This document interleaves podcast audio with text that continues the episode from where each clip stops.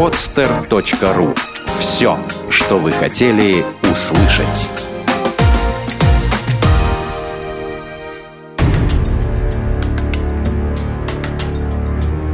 Андрей Шарков представляет Антология Кидалова. Здравствуйте, друзья. Перед началом выпуска хочу вам озвучить интересную информацию о ближайших мероприятиях, которые планируются. А, во-первых, в субботу, в ближайшую субботу, 17 ноября, пройдет мой тренинг на тему «От ремесла к бизнесу», где я расскажу о том, как сделать компанию автономной и чтобы она работала на вас, а не вы на нее. А, также одновременно будет проходить а, мероприятие, организованное нашими друзьями при их участии, я имею в виду Диму Соболева и Соболев Events. Это встреча с легендарным Томом Томом Питерсом.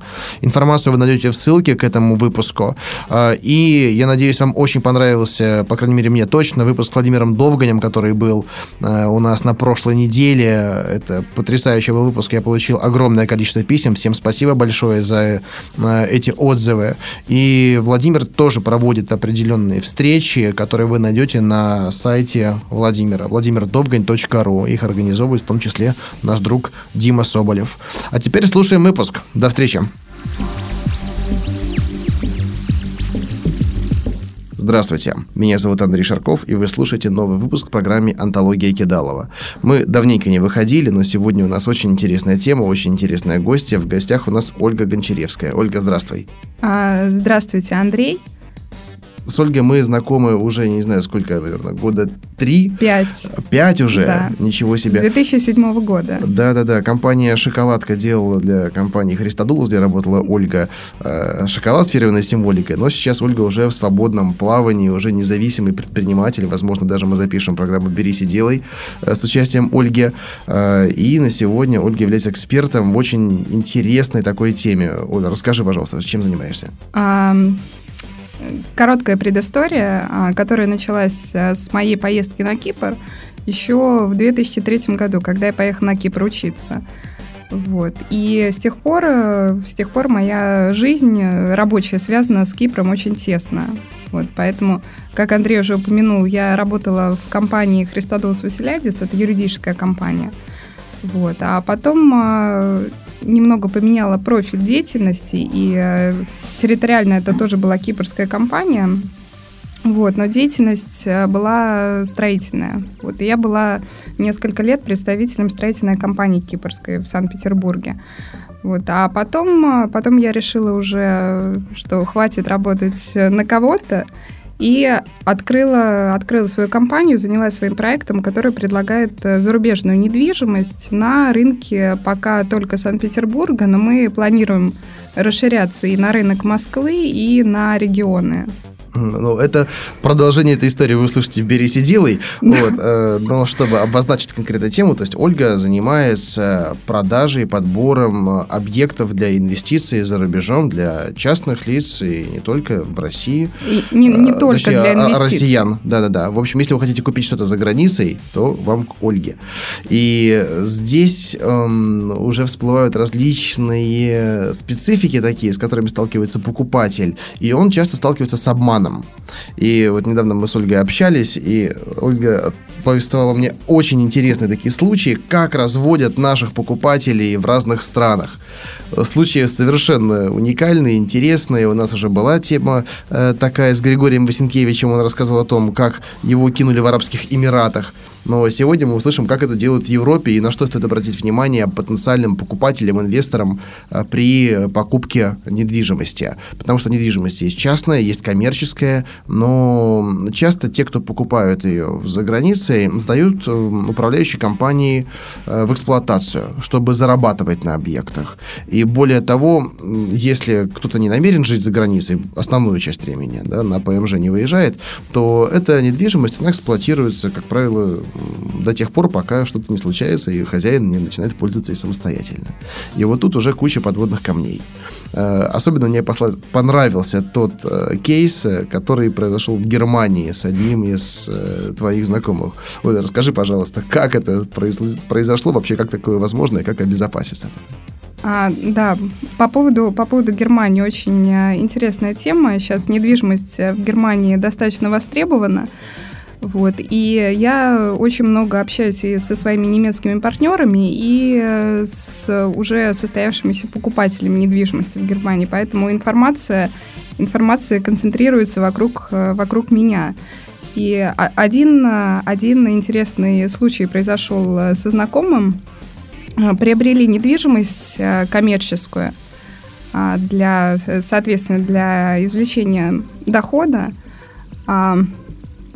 Недвижимость э, это был бизнес-центр а, с уже существующим, а, существующими договорами аренды.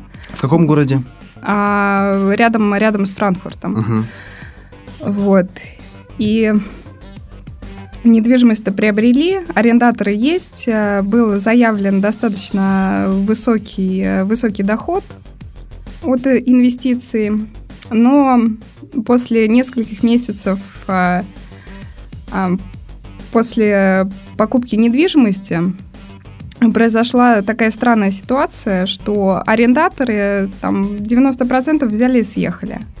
Вот. И фактически объект стал не то что инвестиционно привлекательным, он стал э, убыточным. Угу. А примерно о каких суммах э, шла речь вот, по этому объекту? Бизнес-центр Германии, я так подозреваю, мало-то не стоит плюс-минус, там это, я так понимаю, десятки миллионов евро. Нет, наверное. нет, нет, э, гораздо, гораздо меньше. Бизнес-центр э, отличается от бизнес-центра, то есть это было, это было не, э, а, не топовое расположение, угу. вот, это был не новый объект, это объекту уже лет 30, угу. наверное. Поэтому если бы а, покупатель из, пользовался бы услугами независимого оценщика, то он э, смог бы, смог бы избежать таких проблем. Вот. А он просто доверился посреднику, то есть агенту. А агентство находилось в Германии и а, было организовано нашими бывшими соотечественниками. Вот. То есть это такой важный момент, что не нужно, не нужно огульно доверять э, нашим соотечественникам, которые обещают баснословные какие-то деньги, э, доходы, доход на инвестиции. Вот, обязательно несите документы к юристам, договора, и обязательно используйте, пользуйтесь услугами независимого оценщика. Вот, но... Здесь срабатывает э, тот фактор, что э, свои своих кидают, как правило, да. особенно, особенно за рубежом. Да, да, и именно так. Поначалу ты думаешь, что ой, как классно наши ребята там устроились. Они, они-то точно помогут, они-то точно кинут. На самом деле все ровно наоборот происходит. Это не первый случай, которым я слышал, и не только в Европе, но в больших странах СНГ такое происходит, когда там наши, э, там уже там питерские ребята, там где-то в Минске обустроились, там помогают бизнес-проект освоить, и потом куда-то исчезают работает.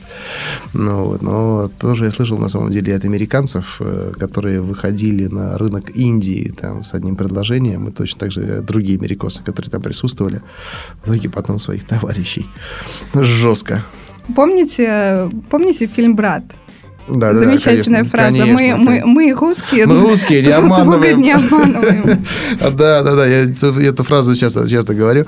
Вот, ну, так, шутка в юморном, конечно, контексте. Ну, вот, но стоит, стоит обратить внимание. Э, ты рассказывала, что особенно наши дают э, гарантию там, по каким-то там повышенным процентам э, рентабельности объектов, которые абсолютно не реальны для европейцев и которые не понимают, как это можно сделать даже, даже если, если зайти на сайты в интернете, а, на сайты компаний, которые предлагают недвижимость в Германии, а, то там в первой десятке половина компаний э, у себя на сайте вывешивает проценты доходности 15, 17, некоторые 20 процентов. Вот. И я когда дала ссылки на эти сайты своим немецким партнерам, вот, они посмотрели и сделали круглые, круглые глаза, что ну, ну нельзя быть такими, нельзя быть такими доверчивыми. Это просто невозможно.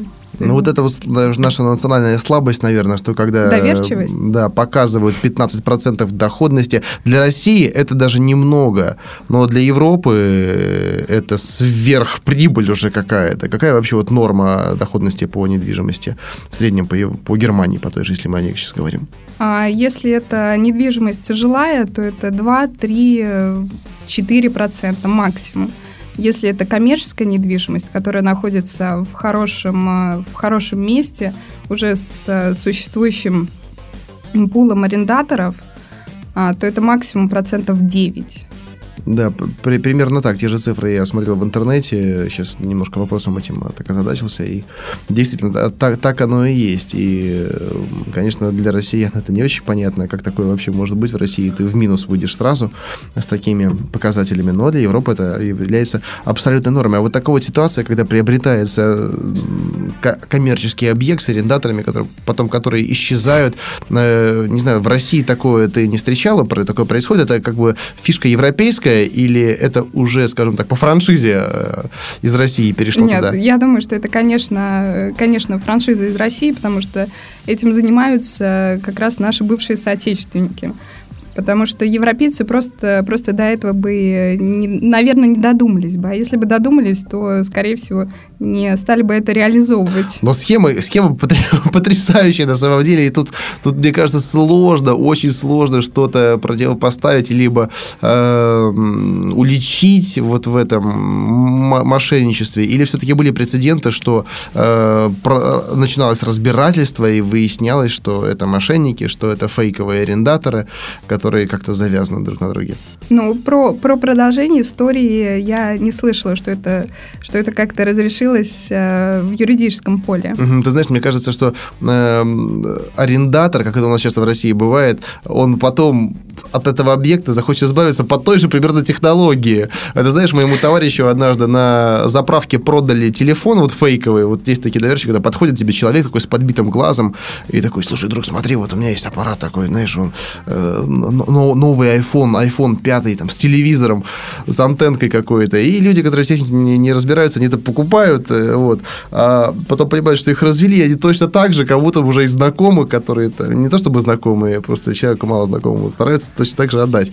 Так может быть и этот покупатель этого объекта это самое, как называется, вот эстафетную палочку э, примет, как часто бывает, и также от него и избавится.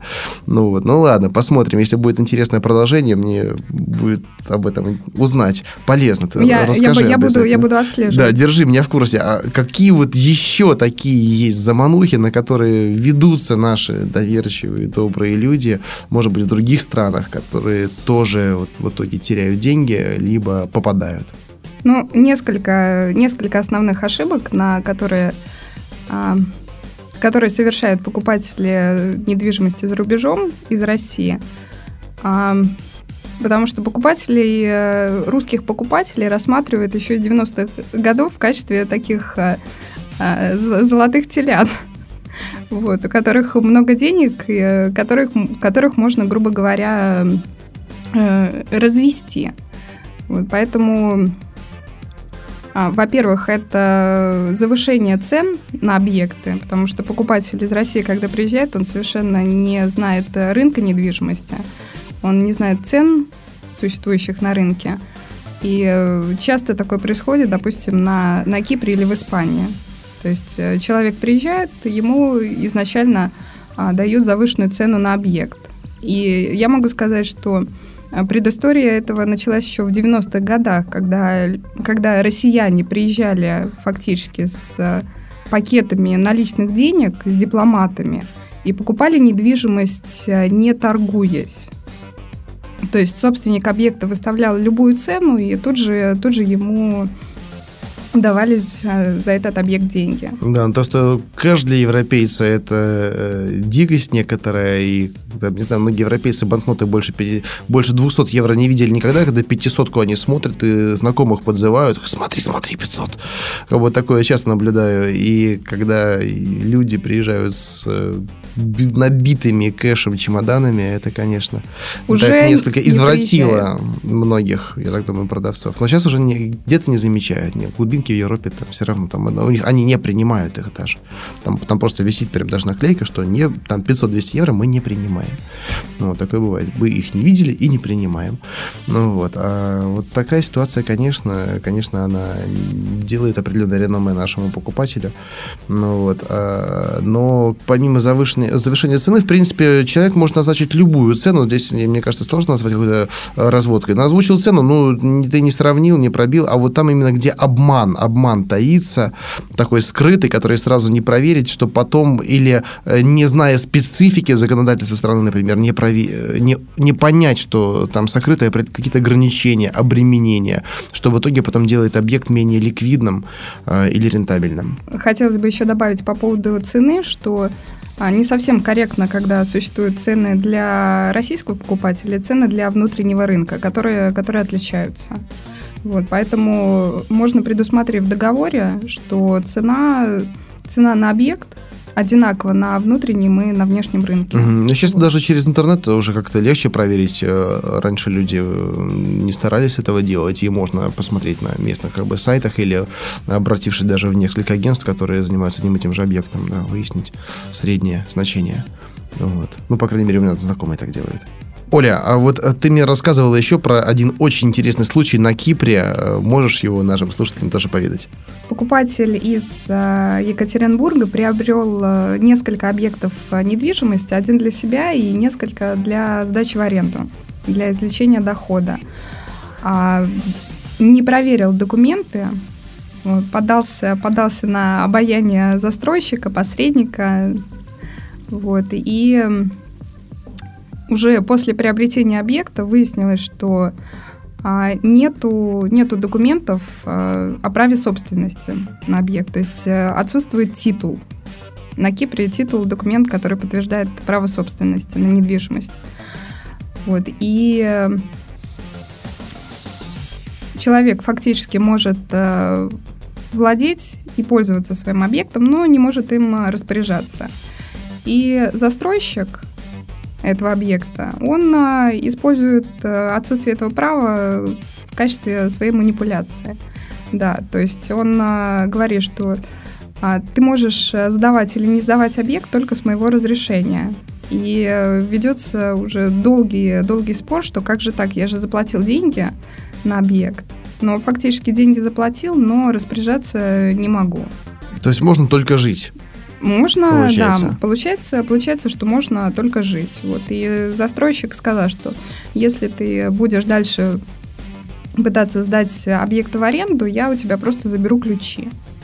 Ничего себе. Да. Так, а, а что в итоге клиент получил, заплатив деньги в итоге? Ну, в итоге он а, получил абсолютно неликвидный объект. Э, нет, я понимаю, а просто вот э, по, по документам он как в итоге числится-то?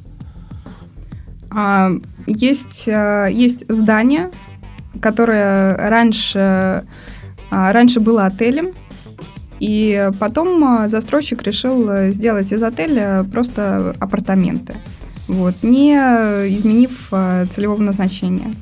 Угу, угу. То есть, получается, клиент получил, грубо говоря, пожизненный номер в отеле апартаментного, да. апартаментного типа. Фактически, да, несколько, потому что он купил несколько вот этих бывших номеров в отеле, поэтому... Угу. Да, фактически пожизненное пользование номерами в отеле без возможности извлечения из них дохода. А продать-то их можно или тоже уже? Можно, все? можно продать, но только с разрешения застройщика. А так как с застройщиком уже отношения крайне плохие, вот, и сейчас уже ведется судебное разбирательство, то есть э, а, попытка урегулировать э, спор мирным а, путем, путем переговоров, она ничем не завершилась. А, поэтому было подано заявление в суд, исковое заявление, и сейчас э, просто ведется процесс в кипрском суде. То есть, по крайней мере, это все в иностранной юрисдикции рассматривается? Да, конечно, это, это кипрский суд. Хотя, хотя вот, казалось бы, Кипрский суд, некоторые наши предприниматели э, специально регистрируют компании именно в той юрисдикции, чтобы рассматривались дела в случае э, возникновения каких-то обстоятельств именно на их территории. Ну вот, но вот по твоему опыту такие решения, они насколько часто выносятся в пользу российских владельцев или я, предпринимателей? Я не слышала, чтобы чтобы дела решались в пользу российских собственников. То есть как бы свои своих защищают? Ну, там есть э, тоже определенное лобби. На Кипре я не слышала о случаях коррупции вообще, но лобби там сильно распространено. Плюс, наверное, незнание законов наших. Э, Безусловно. Оно просто умножает на ноль любые попытки. Потому что наши ориентируются, как правило, на какие-то, не знаю, скорее понятийные категории зачастую. Ну, как, по крайней мере, у нас это происходит, да, но если закон прописан и он, он работает, там уже нет каких-то э, двояких интерпретаций э, каких-то значений. Ну, сложно, сложно оперировать э, правом, когда изначально ты а, заключал э, договор с застройщиком, и ты его не читал. Ты не отнес его к юристу, вот, а просто подписал а, фактически не зная содержания договора. Поэтому можно этот договор отнести в Кипрский суд, но навряд ли по нему можно будет выиграть дело.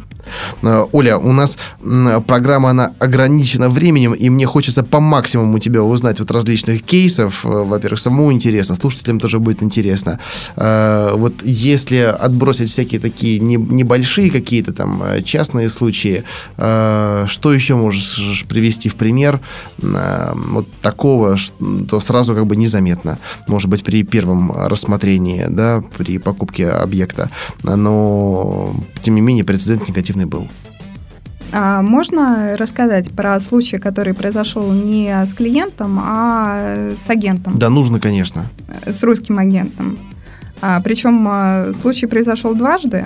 Вот. Один, а, первый это с московским агентством, и второй, похожий, произошел со мной а, на Кипре.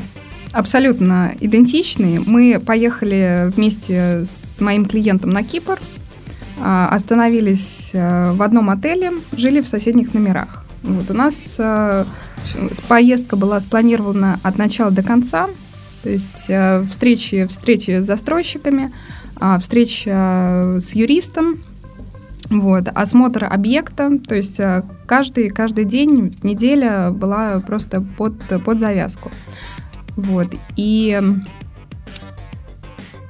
по очереди, по очереди смотрели объекты интересных застройщиков, а, посмотрели объекты одного конкретного застройщика, который находится в Пафосе, а, посмотрели с представителем компании, с одним из представителей, русскоговорящим представителем компании.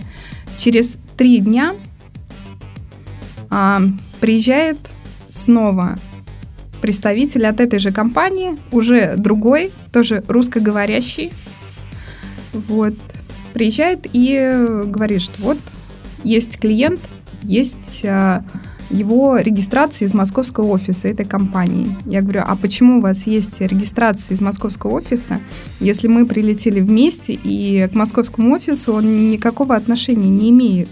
И у вас э, существует, должна, по крайней мере, быть единая база клиентов чтобы не было таких а, несостыковок.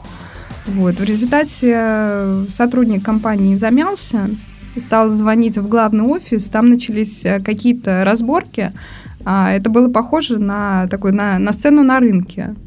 Вот. Круглые глаза, э, а, жестикуляция, что как же так, мы не знали, мы не виноваты угу. совсем. Вот, ну, со мной и с моим, с моим клиентом у нас хорошие дружеские отношения, и все, все разрешилось э, замечательно. Вот. Мы не купили объект у этого застройщика, мы выбрали другого. Вот. А с агентством московским, с которым у меня очень хорошие отношения, там э, ситуация завершилась плохо, а, потому что вот по такой схеме они компания увела клиента, они тоже сказали, что это а, человек, который пришел в их московский офис, несмотря на то, что агент московский ездил вместе с клиентом на Кипр, и они вместе смотрели объекты этой компании, а, и человек купил объект у этой компании, вот, но из-за того, что якобы регистрация была от их офиса, просто агент выполнил работу, но остался без а, комиссии. Угу. А вот эти сделки, они э, за счет э, клиента или за счет принимающей стороны делаются? Просто я знаю, что некоторые компании, они даже готовы были оплатить э, все накладные расходы там, по перелету, по размещению да, для демонстрации объектов с возможностью угу. потенциальной сделки. Да, практически все компании-застройщики предлагают так называемые просмотровые туры за свой счет. То есть это три дня, к примеру, проживания э, в отеле или, или в апартаменте, в квартире. И плюс, плюс еще перелет. Или просто проживание без перелета. Угу. Клиент, допустим, перелета оплачивает сам. Но я бы не рекомендовала так делать, потому что а, клиент, получается, обязан компании за, за что-то.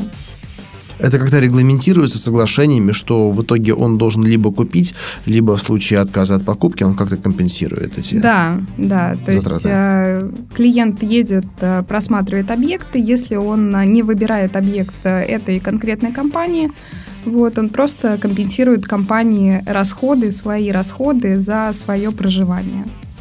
Угу. Вот. И с другой стороны, тоже есть э, такое негласное положение, э, что если человек приобретает квартиру, то, соответственно, или любой другой объект, то, соответственно, все расходы на просмотровый тур ему возвращаются. То есть это расходы на проживание и расходы на перелет.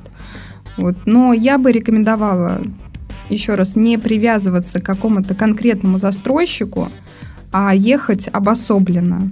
Бронировать отель, бронировать перелет самим и смотреть объекты нескольких компаний. Угу.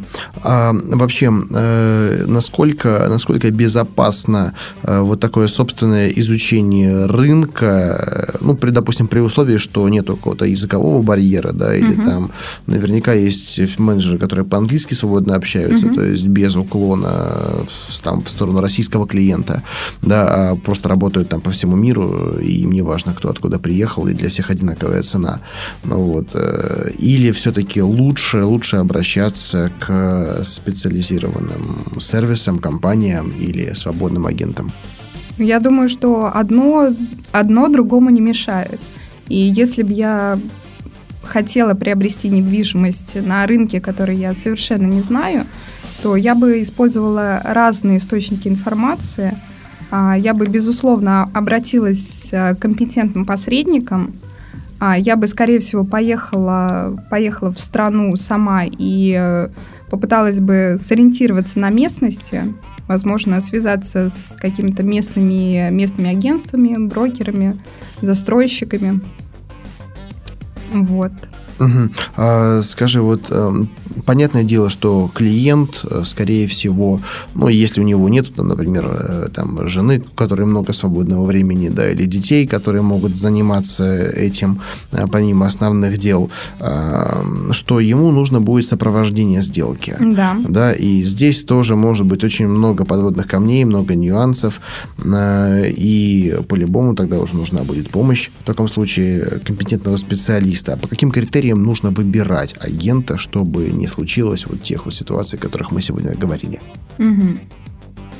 Ну, наверное, наверное, первый критерий это интуиция. Вот. Интуиция, я считаю, что никогда не подводит. Главное прислушиваться, уметь прислушиваться к себе. Вот, потому что посредник, он должен быть не просто профессионален, он должен быть еще очень порядочным. Порядочным и принципиальным. А как, как это проверяется, кроме как рекомендациями? Какие, может быть, есть такие некоторые показатели э, измеримые или, по крайней мере, фиксируемые, что демонстрирует надежность э, партнера в этом отношении? А, первое, ты уже упомянула рекомендации. Второе, это а, какой-то длительный процесс общения. Желательно, чтобы он был длительным. А третье – это, как мне кажется, имеет значение, это уровень, уровень образования а, самого специалиста, потому что, к сожалению, рынок недвижимости в России и во многих странах за рубежом, он никак не регламентирован.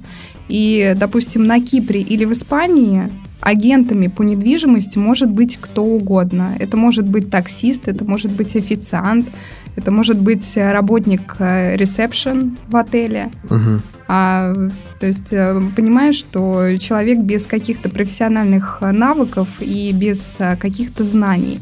Я уже не говорю про, там, допустим, образование юриста, как, как у меня, а может быть вообще отсутствие какого-то какого нормального образования.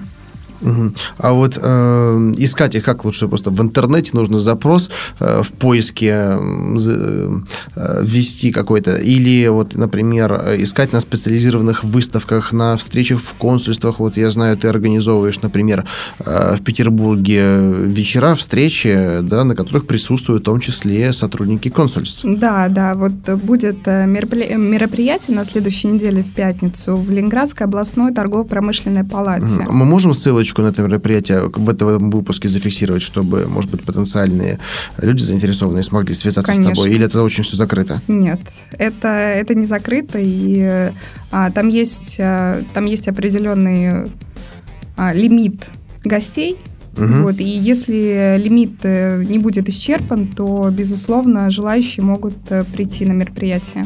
Угу. А, а вот, допустим, такие высокопоставленные гости, они э, насколько охотно принимают участие, или они тоже смотрят на репутацию приглашающей стороны? Да, безусловно. А тот же, тот же самый а, консул Кипра, он не пойдет на мероприятие, которое организовывается непонятно кем и непонятно где. То есть э, это должна быть э, какая-то хорошая площадка, это та же самая база Ленинградской областной торгово-промышленной палаты. Вот. Это должна быть э, хорошая, стабильная компания, а, застройщик, агентство, да, которое уже имеет э, хорошую, хорошую репутацию на рынке. Угу. То есть и застройщики тоже присутствуют на этой Зас... встрече? Да. Получается. И застройщики, а, то есть я, я стараюсь на такие мероприятия приглашать кого-то из э, своих уже хороших, проверенных партнеров. Угу. А вот присутствие такого высокопоставленного, по сути, государственного человека, э, мужа государева, э, оно что вообще дает? Оно только для статуса или что-то можно подойти и обсудить на самом деле?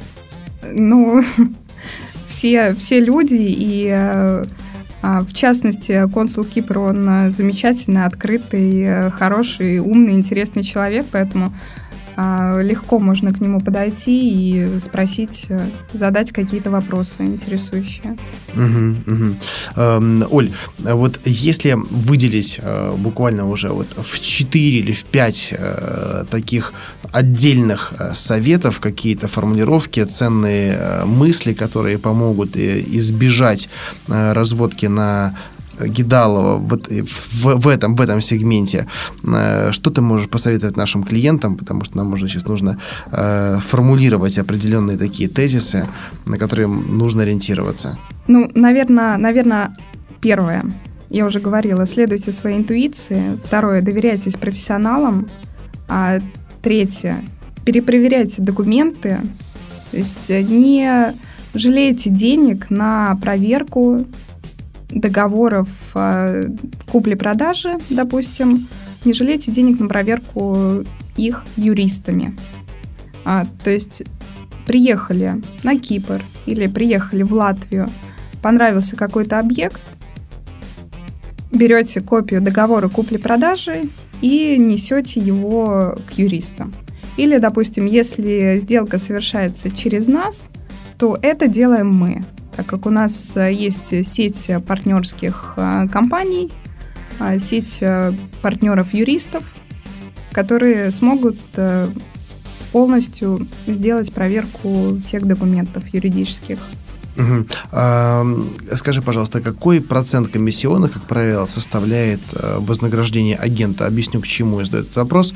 А, ты знаешь, что, ну, допустим, я сталкивался на примере э, аренды в России, когда, допустим, есть единая база, да, и агенты одни и те же предлагают объекты.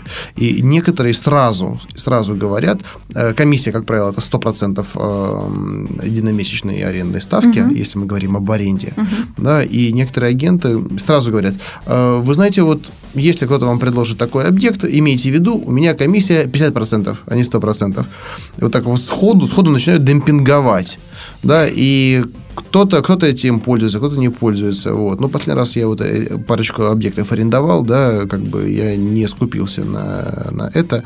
Вот. Но кто-то говорит, у него позитивный опыт, у него сделка проходила хорошо, а у кого-то не очень. Где-то вот эти... Э, это, этот дисконт, он был вполне обоснован. Обоснован определенной некомпетенцией э, вот, агента.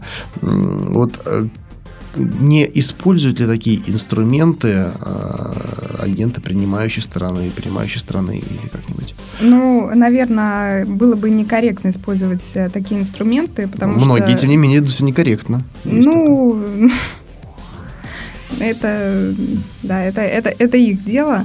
А, но вообще размеры комиссии, они записаны в договорах э, с компаниями-застройщиками угу. или с а, другими брокерами, вот, и являются конфиденциальными. В общем, это заключается э, соглашение с продающей стороной. Да, да, соглашение заключается с продающей стороной. Угу. Вот, и уже у агента есть право а, снизить размер своих комиссионных в пользу каждого конкретного клиента. Mm-hmm. Но это, это является, это на усмотрение агента. Угу, угу. Понятно, потому что, опять же, вот тоже приведу такой пример, когда один мой знакомый, я правда, давно с ним уже не общался, он занимался продажей объектов недвижимости в Ленобласти, очень ликвидные, хорошие участки на берегах озер и так далее. Так он, он умудрялся комиссию получить из продавца, из покупателя. Вот, и при том там было все заделано так, что просто там комар носу не подточит, и никто даже... Все думали, что их комиссия как бы она единственная не знаю, то есть покупатель думал, что все там заранее это все согласовывалось, это не было новостью, что вот продается объект, но тогда вот комиссия составляет такая. Вот и продавец понимал, что если он приводит, то тоже комиссия такая. Ну, это, это, это такое, это, знаете, мелкое, мелкое жульничество. Ты знаешь, там, там не мелкое, там цифры, там цифры конкретные. Там вот миллиона долларов у него участки были. Ну, mm. вот это залив, озера, при том там гектара, гектары со всеми коммуникациями, поэтому там цифры реально были большие. Ну, вот. Андрей, вот э, ты, ты уже об этом случае упомянул.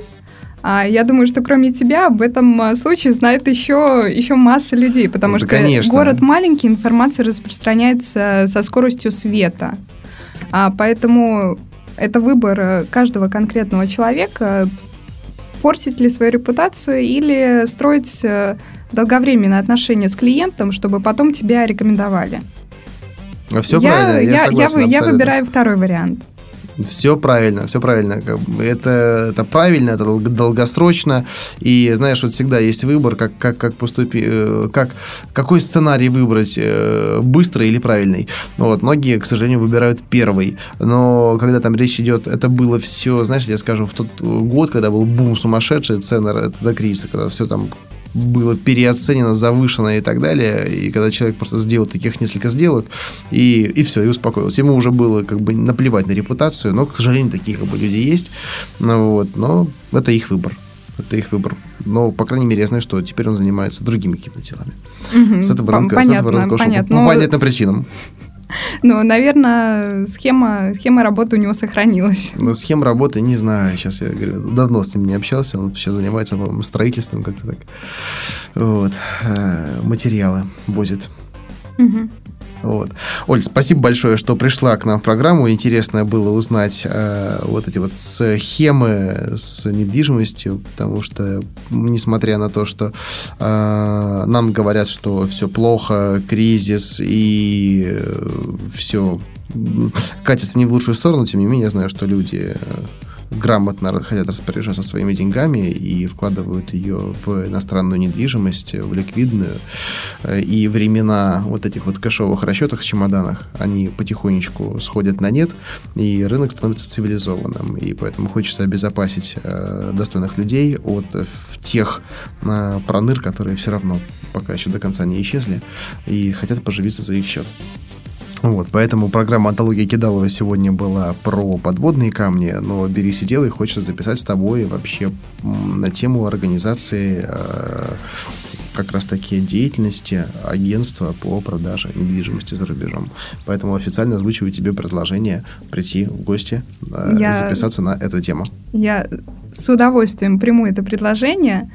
Вот э, из-за, во-первых, желания поделиться своим опытом с людьми, которые хотят, э, хотят сделать стартап в этой области. И, конечно, из-за моего замечательного отношения и огромного уважения к тебе. Спасибо, это очень приятно слышать. Э, поэтому хочется обратиться тоже к нашим слушателям, которые слушают обе программы. Э, имейте в виду, что такой выпуск у нас будет, и вы можете заранее озвучить свои вопросы в комментарии к выпуску программы «Антологии Кидалова». Поэтому присылайте, контакты Ольги тоже будут опубликованы как раз-таки для тех, кому интересна та встреча, о которой мы сегодня говорили, и, возможно, некоторые вопросы э, вы захотите задать эксперту в очень интересном рынке. Я буду рада оказать вам посильную помощь а, при покупке недвижимости, э, проконсультировать вас. Э, за консультацию денег э, не берут, поэтому, пожалуйста, обращайтесь. Мои контакты будут указаны в комментариях. И приглашаю вас на мероприятие в Ленинградскую областную торгово-промышленную палату 23 ноября в 17.00. Спасибо, Оль, за приглашение. Надеюсь, что э, кто-то из наших слушателей обязательно отзовется и не зря посетит это мероприятие. Спасибо. Спасибо. Меня зовут Андрей Шарков. Вы слушали программу «Антология Кидалова». До встречи. Антология Кидалова. Авторский проект Андрея Шаркова.